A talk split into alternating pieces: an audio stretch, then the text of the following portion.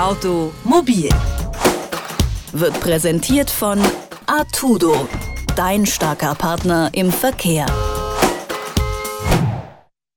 Wenn Sie Autofahrer sind, dann ärgern Sie sich sicher regelmäßig über Schlaglöcher und noch mehr über Baustellen. Über beides müssen Sie sich aber auch in Zukunft und noch länger ärgern, denn die Infrastruktur in Deutschland ist marode.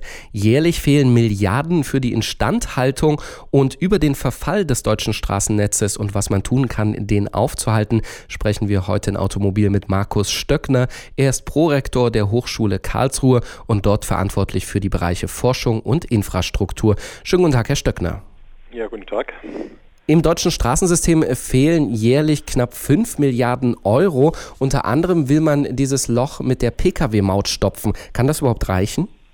Ja, das ist die Frage. Also wir können heute äh, relativ genau prognostizieren, Finanzbedarfsprognosen erstellen, äh, wie viel Geld wir brauchen, um den Werterhalt der Infrastruktur den Zustand der Infrastruktur zu sichern.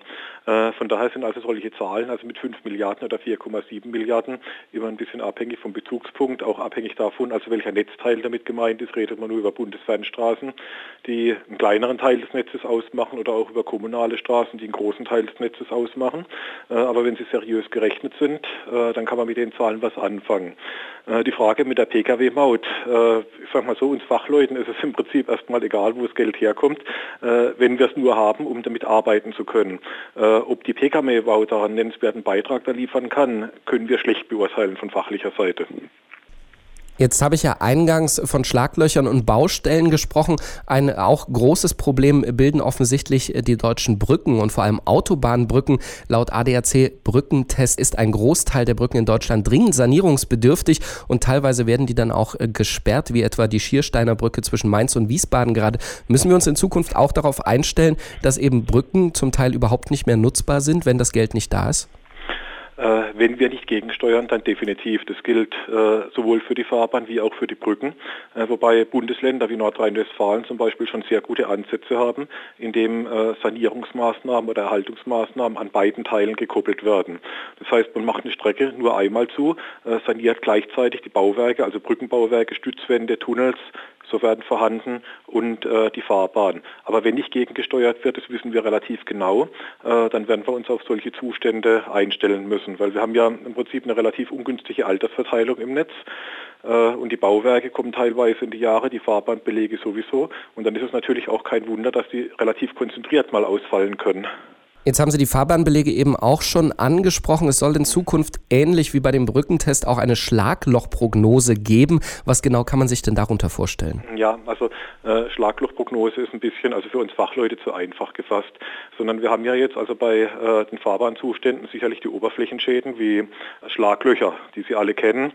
Sie kennen aber auch die Spuren, also die Fahrbahnverformung. Sie kennen Risse und äh, vielleicht auch die Griffigkeiten, also die für die Verkehrssicherheit verantwortlich sind. Und wir haben also einen Mix verschiedener Oberflächenzustände. So, das können wir heute messtechnisch erfassen mit äh, schnellfahrenden äh, Messgeräten.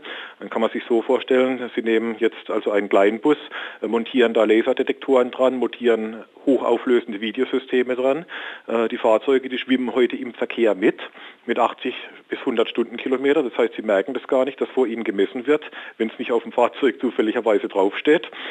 Und äh, aus diesen Zuständen, aus diesen Daten können wir also relativ genau den baulichen Zustand feststellen. und wenn wir diese Daten haben und wenn wir andere Daten haben, äh, dann gibt es heute Prognosemodelle, in denen wir die Geschwindigkeit der Verschlechterung abschätzen können. Das heißt, wir können im Prinzip relativ genau sagen, wann welche Abschnitte irgendwann ausfallen werden oder erhaltungsbedürftig werden. Das ist heute ein Standardverfahren, äh, das auf Bundesfernstraßen eingesetzt wird. Wir haben da Messreihen über 20 Jahre zurück, können also sehr genau rechnen. Wir haben es für Landesstraßen und auch oftmals für kommunale Straßen. Ist also ein relativ gutes Verfahren, äh, das uns Planungssicherheit liefert. Und diese ganzen Daten, die heute vermittelt werden, also 4,5 Milliarden, 5 Milliarden Euro äh, oder zum Beispiel auch die Lebensdauerprognosen, basieren auf diesen Messungen. Also da sind wir technisch eigentlich mittlerweile sehr gut. Wir wissen genau, was im Straßennetz los ist. Die Frage ist nur, welche Konsequenz zieht man daraus? Eine Konsequenz ist natürlich das Sanieren und da wird europaweit geforscht nach Möglichkeiten, das natürlich auch nicht ganz so kostenintensiv zu betreiben. Unter anderem habe ich da gelesen, dass Schlaglöcher einfach mit Straßenbelag aufgefüllt werden sollen. Das klingt ja für mich nach einem bekannten Vorgehen. Was genau ist denn da jetzt anders? Wissen Sie, das ist eine sehr schwierige Frage, weil äh, man kann über solche kurzen Reparaturmaßnahmen nicht die notwendige Substanz und das Tragverhalten der Straßenbefestigung sicherstellen. So von daher ist es sicherlich also mal ein Teil, den man differenzieren muss, dass man also mit dem Schlaglochfliegen verkehrsgefährdete Zustände beseitigt und dass es eine gewisse Lebensdauer hat. Aber die Baustoffforschung äh, konzentriert sich eigentlich viel mehr auf die Langlebigkeit der Produkte.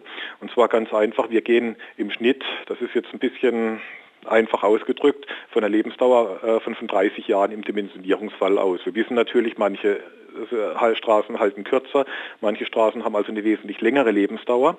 Aber jetzt ist natürlich so, wenn man jetzt also Baustoffe entwickelt, die langlebiger sind, die dauerhafter sind, und zwar sowohl auch für den Bauwerksbereich, also für den Straßen- und für den Bauwerksbereich, äh, dann schaffen wir natürlich einen enormen volkswirtschaftlichen Vorteil, weil wir müssen weniger sanieren, das heißt die Kosten sind geringer und äh, für die Maßnahme selber. Und die volkswirtschaftlichen Kosten, also Staukosten, Energiemehrverbrauch und so weiter, äh, wird natürlich auch geringer. Und von daher äh, konzentriert sich die Baustoffforschung also nicht nur auf die einfachen Maßnahmen für die Verkehrsgefährdung, da ist Schlaglochfliegen definitiv zu wenig, sondern wirklich darauf, also performanceorientiert, also verhaltensorientiert, Baustoffe zu entwickeln, mit denen wir günstiger, länger und energieeffizienter bauen können. Diese neuen Straßenbelege, nenne ich das jetzt mal, die stehen ja schon äh, bereit. Ähm, vielleicht können Sie noch kurz erläutern, wie funktionieren die, was machen die anders und äh, wie lange dauert es noch, bis die auf den Straßen quasi ähm, dann auch eingesetzt werden? Ist schwierig zu erklären. Wir haben ja also praktisch verschiedene Einflussfaktoren, die die Straße schädigen. Also das ist einmal der Verkehr und äh, als Hauptursache, aber auch die klimatischen Einflüsse. So und äh, was man jetzt also äh, bei diesen Baustoffen machen muss, dass sie widerstandsfähiger werden und dass sie die klimatischen Einflüsse besser abkönnen. Also wenn ich zum Beispiel einen herkömmlichen Asphalt nehme, äh, im Sommer, wenn es warm wird, wird er weich und wir haben also eine Spurenbildung. Im Winter, wenn es kalt wird, äh, dann wird er spröde und dann kriegen wir die Risse rein. So und vereinfacht ausgedrückt kann man jetzt sagen, dass wir also diese Temperaturspanne, diese Gebrauchsspanne, also zwischen kalten und warmem Verhalten, äh, dass wir die also vergrößern und erweitern, dass also die Baustoffe sowohl mehr kälteresistent wie auch mehr wärmeresistent werden. Im Moment beim Bitumen sind es gegenläufige Faktoren, weil Bitumen wird hart in der Kälte, weich äh, in der Hitze und von daher ist es immer ein Optimierungsproblem. Das ist mal eine Sache. So der zweite Aspekt ist einfach, dass das Tragverhalten, also die Lastabtragung durch die Verkehrslasten verbessert wird.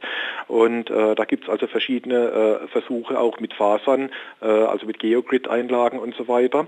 Das ist allerdings alles noch ziemlich im Anfangsstadium. Es gibt verschiedene Strecken, in denen das getestet wird, aber da ist noch einige Jahre Forschung notwendig, um tatsächlich also dieses Baustoffverhalten besser zu verstehen, besser beschreiben zu können und dann optimieren zu können.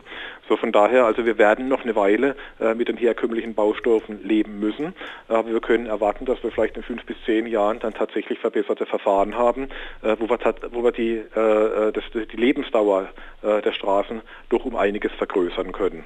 Das sagt Markus Stöckner von der Hochschule Karlsruhe. Dort forscht man zur deutschen Infrastruktur und wie man diese retten kann. Und ich sage danke für das Gespräch. Ja, okay. Automobil wird präsentiert von Artudo, dein starker Partner im Verkehr.